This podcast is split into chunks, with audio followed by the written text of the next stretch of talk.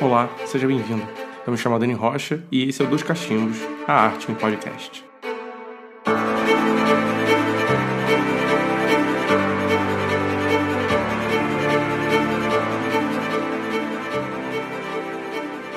Fala, amantes das artes! Bem-vindos a mais um episódio dos Cachimbos, o seu podcast semanal sobre arte, que hoje tem um programa sobre uma das maiores e mais misteriosas civilizações já existentes, os egípcios. O papo será sobre a arte egípcia, sua estética e diferenças. A arte egípcia está entre as mais importantes produções artísticas da antiguidade, um dos maiores exemplos da relação entre arte e cultura já diretamente relacionada à sua sociedade, sua organização social, política e com repercussões relevantes até os dias de hoje.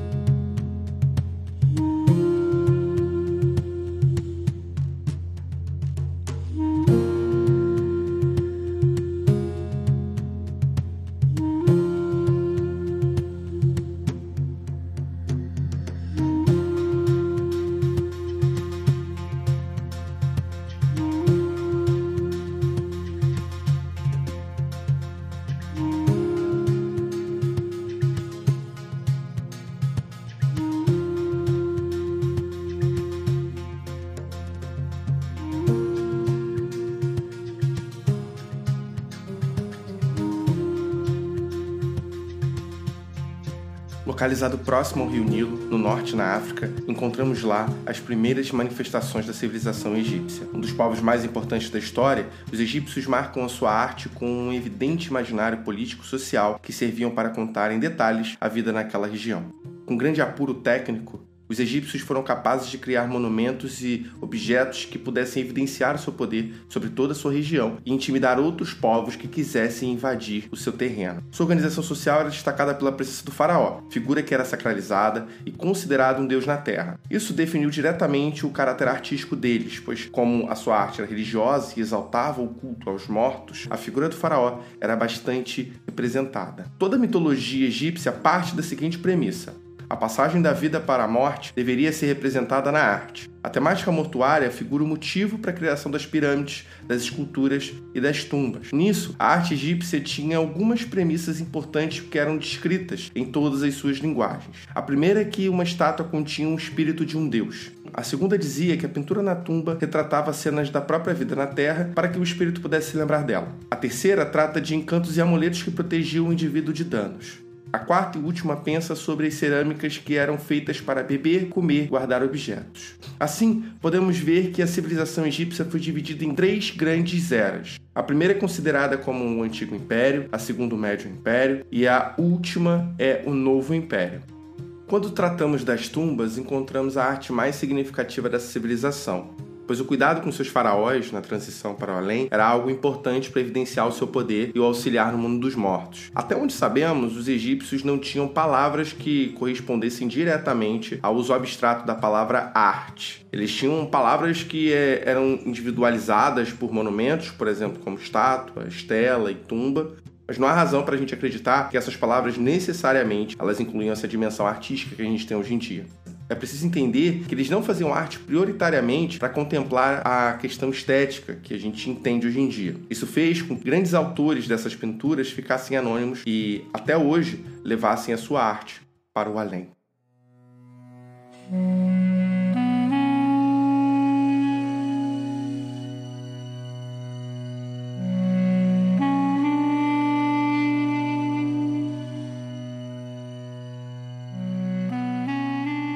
Religião egípcia servia como suporte para interpretar o universo, justificar a organização social e política, o que acabava por orientar também toda a produção artística desse povo. Conhecida por destacar o cotidiano egípcio, seu imaginário partia dos feitos que eram referentes ao faraó, mostrava o seu cotidiano e o que o havia alcançado em vida tanto as conquistas para seu povo quanto os seus afazeres e relacionamentos políticos. Os egípcios foram uma das principais civilizações da antiguidade. Sua arte estava relacionada aos temas religiosos, e a maioria dos desenhos e pinturas eram feitas nas paredes das pirâmides. As obras mostravam a vida dos faraós, as ações dos deuses, a vida após a morte e outros temas da vida religiosa que ajudaram na criação de várias obras na arquitetura, na pintura, na escultura e no desenho. Com o objetivo de elaborar imagens de fácil reconhecimento, muitos painéis egípcios eram pintados com regras e medidas comuns a todos os que viam naquela região. Caso o artista pintasse determinado faraó, ele seria destacado pelo seu tamanho perante as demais figuras da imagem. As cores eram muito utilizadas por esse povo e elas eram obtidas através da extração de produtos minerais e misturas. Além de dar beleza às peças e pinturas, as cores tinham significados próprios. O preto, por exemplo, do carvão de madeira ou do óxido de magnésio e estava muito ligado à morte e à noite, por vezes à fertilidade e à regeneração. Já o branco, obtido do cal e do gesso, representava a verdade e pureza. Outras cores muito utilizadas na produção da arte egípcia foram o vermelho, o amarelo, o verde e o azul. Todas eram extraídas de materiais da natureza, utilizadas de acordo com suas características e crenças. Todas as figuras e objetos eram colocados em primeiro plano, o que indicava uma falta de perspectiva e profundidade. Ao que se sabe, essa característica não ocorria por falta do aprumo técnico dos artistas egípcios, e sim pela precisa necessidade de contar uma história com elementos mais básicos. As figuras egípcias eram pintadas em ocre, enquanto as mais masculinas em vermelho, e a gente também pode encontrar a presença de hieroglifos nas representações dessas imagens. Outro ponto importante era que os artistas não assinavam suas pinturas, logo não são reconhecidos dentro da sociedade. O destaque social era restrito aos faraós e aos escribas, pela sua importante tarefa de escrever e de se comunicar através das palavras.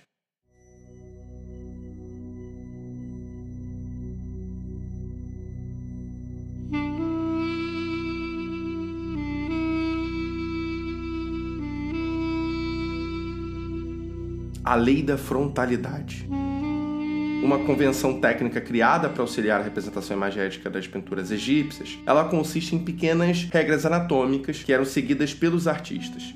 A proposta é de valorizar determinadas partes do corpo para uma maior leitura plástica e visual da figura representada. Todos os elementos do corpo devem estar de frente, ou na forma mais simplificada possível. No rosto, a cabeça ficava de perfil e os olhos de frente. O tronco fica de frente, mas os pés são representados de lado.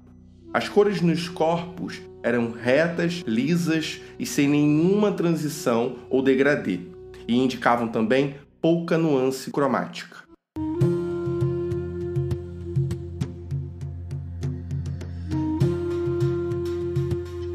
Agora, para falar da arte escultórica egípcia, é interessante a gente entender as características através da ideia de antroposomorfismo, em que eles colocavam figuras que podiam conter partes de corpos de animais com partes de corpos humanos. A gente encontra tais exemplos como a figura de Anubis ou da própria escultura da Esfinge. Todas as esculturas elas eram totalmente coloridas, com a diferença do tom de pele entre as figuras masculinas e femininas. Elas também mantinham o padrão temático das pinturas, com uma temática mais religiosa e a outra faraônica. As figuras masculinas eram realmente mais escuras que as femininas. Nas estátuas sentadas, as mãos tinham que ser colocadas de joelhos e tinham regras específicas que regiam a aparência de um todo deus egípcio.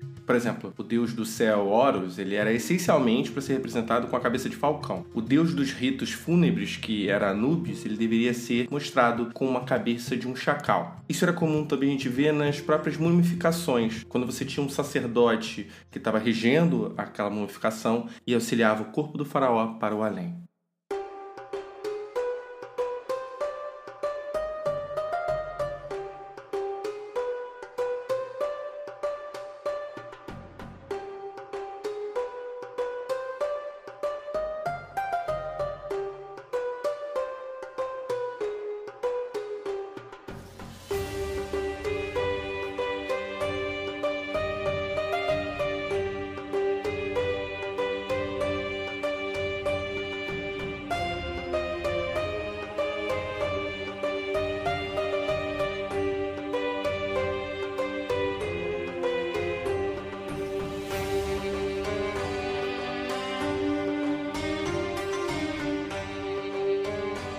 As edificações do Antigo Egito são famosas por incorporarem arte e costume social com riqueza de detalhes. Cada tumba era feita com o objetivo de guardar o corpo do faraó e prepará-lo para o pós-morte. Cada edificação carregava uma diferença estilística que era correspondente a seu faraó.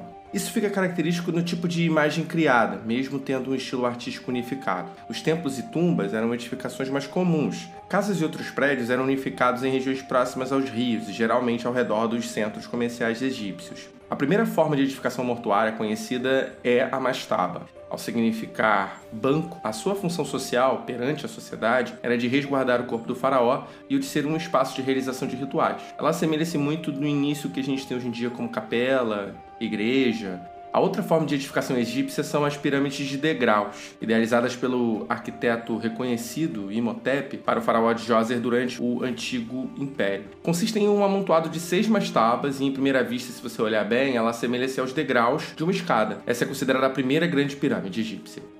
No final do Antigo Império, o desenho e o formato das pirâmides foram alterados para acolher os faraós Quelps, Kefren e Miquerinos. Formadas por um grande triângulo, as pirâmides do complexo de Gizé são a forma mais comum de edificação mortuária do Egito. Sua função era de cunho religioso, de resguardo do faraó.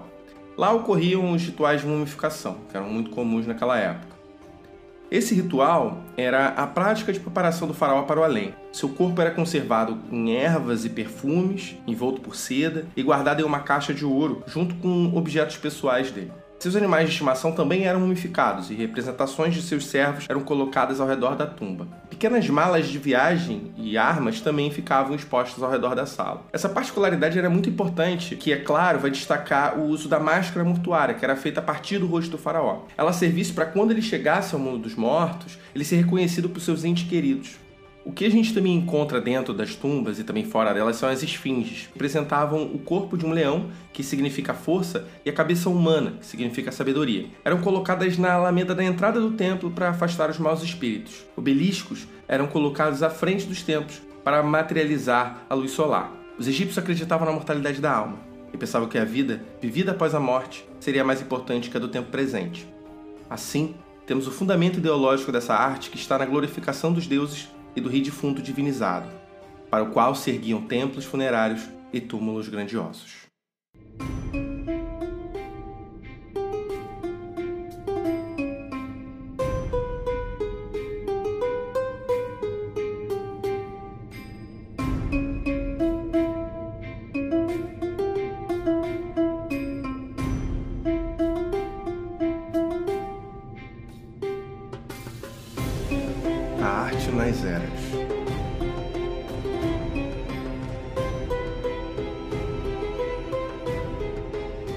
Aqui eu vou começar com vocês a dividir as eras do Antigo Egito e, como você percebeu até aqui, eu não tratei do contexto histórico deles. Isso, se você procurar bem, você vai encontrar livros na internet que tratam disso, ou até mesmo podcasts de história que evidenciam bastante o contexto que viveu aquela civilização e como eles se modificaram.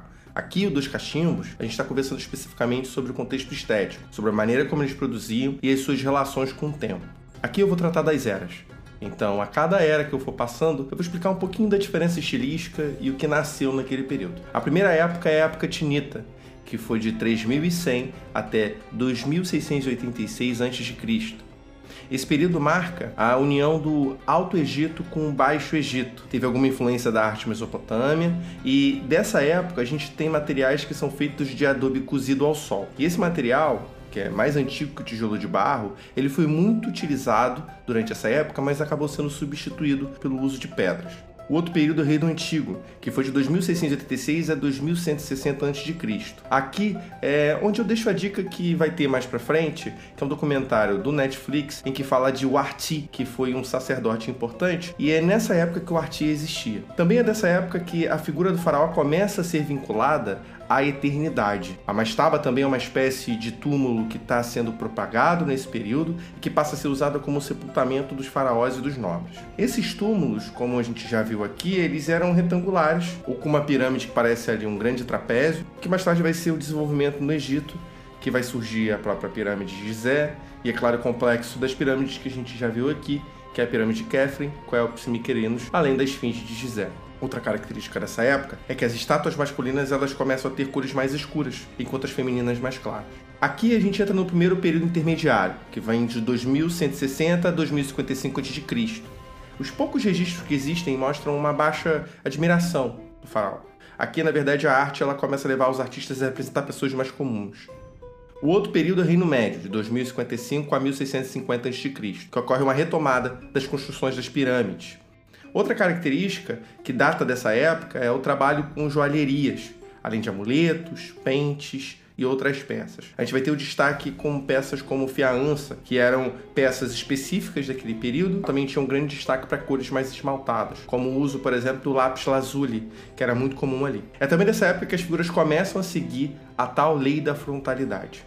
Uma outra curiosidade é que o lápis lazuli ele era utilizado ainda pulverizado para cobrir os olhos dos mortos. Acreditava-se que por conta da sua cor que representava ali simbolicamente a água, ele ajudava os mortos na passagem para a próxima vida. O segundo período é o período intermediário, que vem de 1650 a 1550 a.C. e é um dos períodos que a gente tem pouca referência da cultura e da arte egípcia. Até por conta de uma crise política que teve ali naquela região e o início das invasões que a gente teve de povos de fora. O período que a gente entra agora é o Reino Novo, que foi de 1550 a 1069 a.C. Foi aqui que a gente tem o Tutankhamon, que foi o faraó menino que morreu com 19 anos, Nefertiti, que foi uma rainha super importante e esposa do faraó Akhenaton. Uma novidade também é que as novas tumbas de faraó são feitas em rochedos, não mais em pirâmides, então ficam em encostas. É nesse período que as esculturas dos faraós ganham novas características e passam a ter uma representação com situações mais de vida familiar. Essas esculturas têm formatos mais orgânicos e menos geométricos do que das eras anteriores. O terceiro período, que é o período intermediário, a gente começa a ter um avanço na produção de peças em metal, o que é diferente na época baixa, que vai de 664 a 332 a.C., em que a gente começa a ter o que é considerado uma arte lambida, que origina o apreço dos próprios artistas pelo trabalho com uma pedra mais polida. O último reino que a gente tem até o fim dessa civilização é o reino Ptolomaico, que foi de 332 até 30 a.C., que é aqui onde infelizmente essa grande civilização começa a entrar em declínio.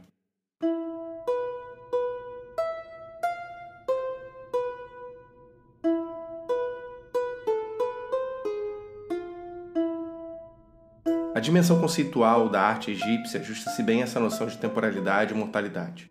O sistema artístico que a gente viu aqui do Antigo Egito sempre vai servir como fato do sistema temporal, sobretudo a sua variante estética. As imagens iconográficas são visualizações da concepção estática do tempo dos antigos egípcios. É o dinamismo no tempo passado, o sistema da vida do além. Sendo um sistema fixo, não está submetido ao tempo, e é por isso que existe a relação entre a eternidade e infinito.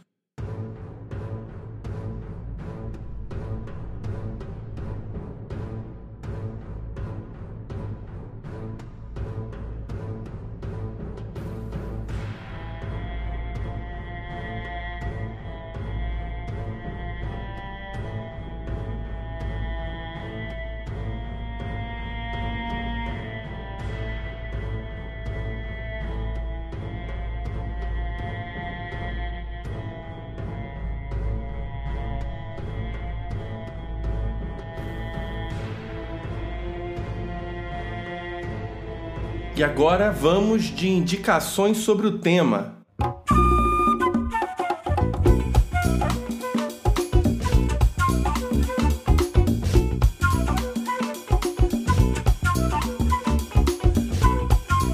A primeira indicação sobre o tema que eu vou dar é um documentário que tem no YouTube que se chama Maldição do Faraó Tutankhamon. Esse documentário ele fala ali daquele período de 1922 em que o arqueólogo e o egiptólogo inglês Howard Carter descobrem a tumba de Tutankhamon, no Vale dos Reis, em frente a Luxor, no Egito. O que é legal é que essa tumba faraônica foi bem conservada e ela foi encontrada intacta no Vale dos Reis. É claro que teve ali todo o mistério por cima dela e foi daí que a gente originou a tal da maldição da tumba, em que parte da equipe técnica que estava com Howard Carter acabou falecendo. O outro documentário que eu vou indicar é Os Segredos de Saqqara, que se encontra no Netflix e que acompanha um grupo de arqueólogos que vão investigar alguns segredos do Egito Antigo. E nessa jornada, eles encontram relíquias do passado e, é claro, a tumba de Uarti, que foi um sacerdote oficial de alto escalão que serviu ao rei Neferikari Kakai durante a quinta dinastia do Egito. E é curioso porque o que destaca no documentário é que eles encontram um leão mumificado, alguns gatos e tem ainda uma teoria que o Arti e a sua família morreram de malária. Isso seria o primeiro registro da doença no Antigo Egito. E também vou deixar o destaque que é a primeira vez que se encontra um filhote de leão mumificado dentro de uma tumba.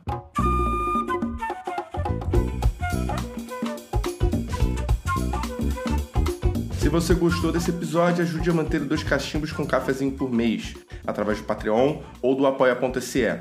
Lá você terá acesso a conteúdos exclusivos sobre a produção dos episódios, textos e artigos que foram utilizados durante a gravação.